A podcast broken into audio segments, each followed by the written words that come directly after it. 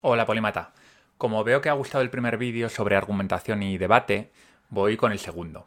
Va a tener la misma estructura que el primero, ¿de acuerdo? Van a ser una serie de ideas, de consejos, de cosas que puedes coger o no puedes coger. Obviamente todos estos consejos son muy genéricos y hay que adaptarlos a las circunstancias y a ti también, a tu forma de ser. Así que simplemente yo te doy ideas y tú coge las que quieras. De la primera que quiero hablar hoy es de centrarnos en una sola idea cuando estamos debatiendo, cuando estamos argumentando. Esto quizás suene muy simplista, de hecho en el mundo real no va a ocurrir casi nunca, pero sí es interesante que cojamos la idea subyacente de lo que te voy a contar. Tenemos una memoria de trabajo limitada, muy limitada. Los que habéis leído el libro de Cómo aprendemos de Héctor Ruiz Martín lo sabréis. Se piensa que podemos almacenar en nuestra memoria de trabajo unos 7 o 9 elementos. Estos 7 o 9 elementos son con los que podemos trabajar durante un tiempo, unos pocos segundos, 10, 20, 30 segundos. Esta memoria de trabajo es la que utilizamos cuando alguien nos está contando algo para procesar esa información y unirla a ideas, conceptos, aprendizajes previos que tenemos.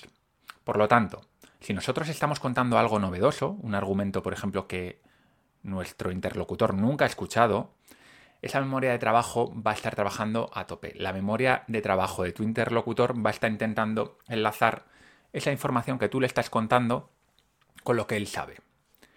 ¿Qué pasa si en vez de contarle una cosa, le cuento varias cosas en muy poco tiempo? Bueno, pues literalmente su memoria de trabajo se va a desbordar y va a haber lo que se suele llamar una sobrecarga cognitiva. La sobrecarga cognitiva tiene muchos problemas. El primero de todos es que no hay aprendizaje. Por lo tanto, lo que le estás contando no va a quedar nada.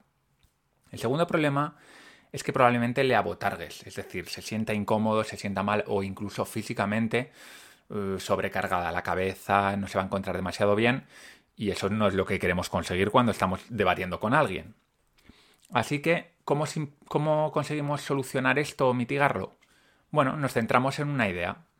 Esa es la idea en la que tenemos que insistir durante un tiempo hasta que nuestro interlocutor la entienda. Y para eso tiene que haber una comunicación bidireccional en la cual tú tienes que estar observando a la otra persona y viendo si efectivamente lo que estás diciendo cala o no cala. Es decir, tú como emisor del mensaje no simplemente tienes que emitirlo, sino que tienes que observar a la otra persona cómo te mira, eh, cómo es su postura, cómo... Mm, bueno, si tiene los ojos perdidos, como si no se estuviese enterando de nada. Y tienes que incidir sobre esa idea. Eso significa a veces tener que contar la misma idea de diferentes maneras, eh, con ejemplos, con enfoques diferentes, con contextos que él pueda entender. Por ejemplo, si es una persona joven, le puedes hablar de cosas que tengan que ver con su generación, porque si le hablas con cosas que tienen que ver con la tuya, que igual eres una generación o dos por encima, pues es probable que le cueste más entenderlo. Así que, una sola idea, esto lo saben muy bien los políticos, si os fijáis, ellos siempre repiten la misma idea, porque saben que la mayor parte de la gente, si tú le cuentas un mensaje demasiado complejo, no va a ser capaz de asimilarlo. ¿Significa esto renunciar a la complejidad? No, por supuesto. En Polimatas aspiramos a la complejidad, pero la complejidad no hay por qué convertirla en un problema para el debate, en un problema para la comprensión. La complejidad es algo que se tiene que ir destilando poco a poco. Si yo te estoy contando un mensaje complejo, te estoy dando un argumento bastante complejo, filosófico, profundo, tendré que dedicar bastante tiempo e ir poco a poco y según vayas asimilando las bases ir dándote un poquito más hasta que puedas entenderlo todo, o por lo menos hasta que plante la semilla para que luego tú puedas entenderlo en otro momento, que esto pasa muchas veces que le contamos algo a alguien, no lo comprende del todo, pero luego esa persona en otros momentos empieza a pensar en ello y finalmente va calando. La segunda idea es una de mis favoritas. Se trata de pensar en los argumentos contrarios. Esto tiene mucha utilidad cuando estamos en un debate de confrontación. La otra persona tiene una postura opuesta o muy diferente a la tuya y el debate trata de intentar razonar por qué tu postura es mejor que la suya.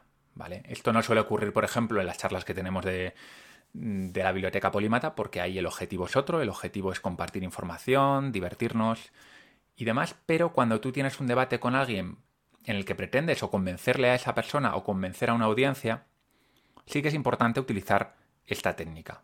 La técnica es muy sencilla, en realidad es pensar en todo lo que tu contrincante puede criticar de tu argumento y buscar todas las evidencias relacionadas con esas críticas. Imagínate que estáis hablando sobre economía. Uno tiene una postura liberal y otro tiene una postura keynesiana. Bueno, imagínate que tú tienes la postura liberal y te tienes que preguntar los keynesianos qué critican de los liberales. Por ejemplo, pueden criticar que los mercados no son perfectos y tienen fallas de mercado problemas de competencia, problemas de externalidades negativas, etcétera, etcétera.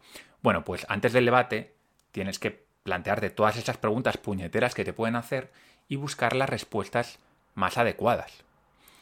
Esto además tiene un efecto colateral muy positivo, y es que tu comprensión del tema va a aumentar muchísimo, porque tendemos a centrarnos a buscar información sobre cosas en las que nosotros creemos, pero este enfoque te va a obligar a leer, por ejemplo, a Keynes, a Keynes y entender qué es lo que decía Keynes o entender a aquellos críticos del liberalismo qué cosas dicen que en muchos casos pueden tener razón.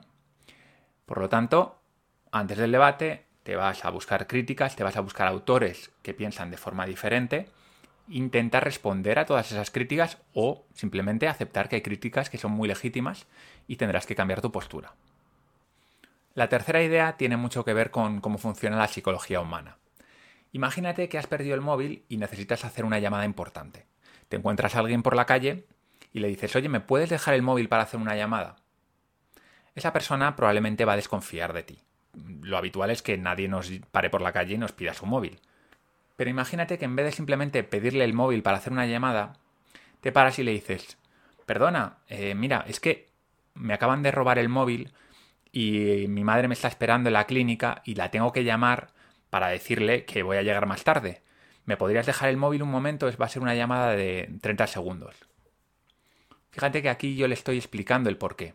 En realidad le estoy pidiendo lo mismo, déjame el móvil para hacer una llamada. Pero en el primer caso no le he dado ninguna explicación y en el segundo le he dado una explicación lo más detallada posible. Bueno, ¿en qué caso crees que tenemos más probabilidades de que nos dejen el móvil? en el segundo, ¿verdad? Esto es así porque nosotros funcionamos por motivos. Nosotros estamos dispuestos a ayudar a las personas siempre y cuando sea por los motivos adecuados. Si alguien nos pide algo, pero no nos da ninguna explicación, no nos da ningún porqué, pues probablemente vamos a desconfiar. Bien, ahora voy al tema de los debates, que es lo que nos ocupa. Imagínate que estás en un debate y alguien te dice, volviendo al ejemplo anterior, es evidente que hay fallos en el mercado y eso no se puede negar. Por lo tanto, la economía liberal tiene un problema de base muy importante. Ya está. No te dicen nada más, ese es el argumento. Con eso no vas a convencer a nadie, porque tú estás afirmando algo, estás afirmando algo que puede ser cierto o puede no ser cierto, pero no estás dando las explicaciones adecuadas. Por lo tanto, sobre todo cuando estás con un tema controvertido, no vale con afirmar un hecho, no, vale con lanzar una consigna, sino que tienes que hacer el trabajo de explicar el porqué. Claro que eso previamente te supone a ti haber pensado en el porqué de las cosas. Esto yo creo que ya lo comenté en el primer vídeo. Muchas veces nos hemos aprendido unas consignas, unas ideas, pero no entendemos de verdad esas ideas y por lo tanto no podemos explicarlas ni justificarlas.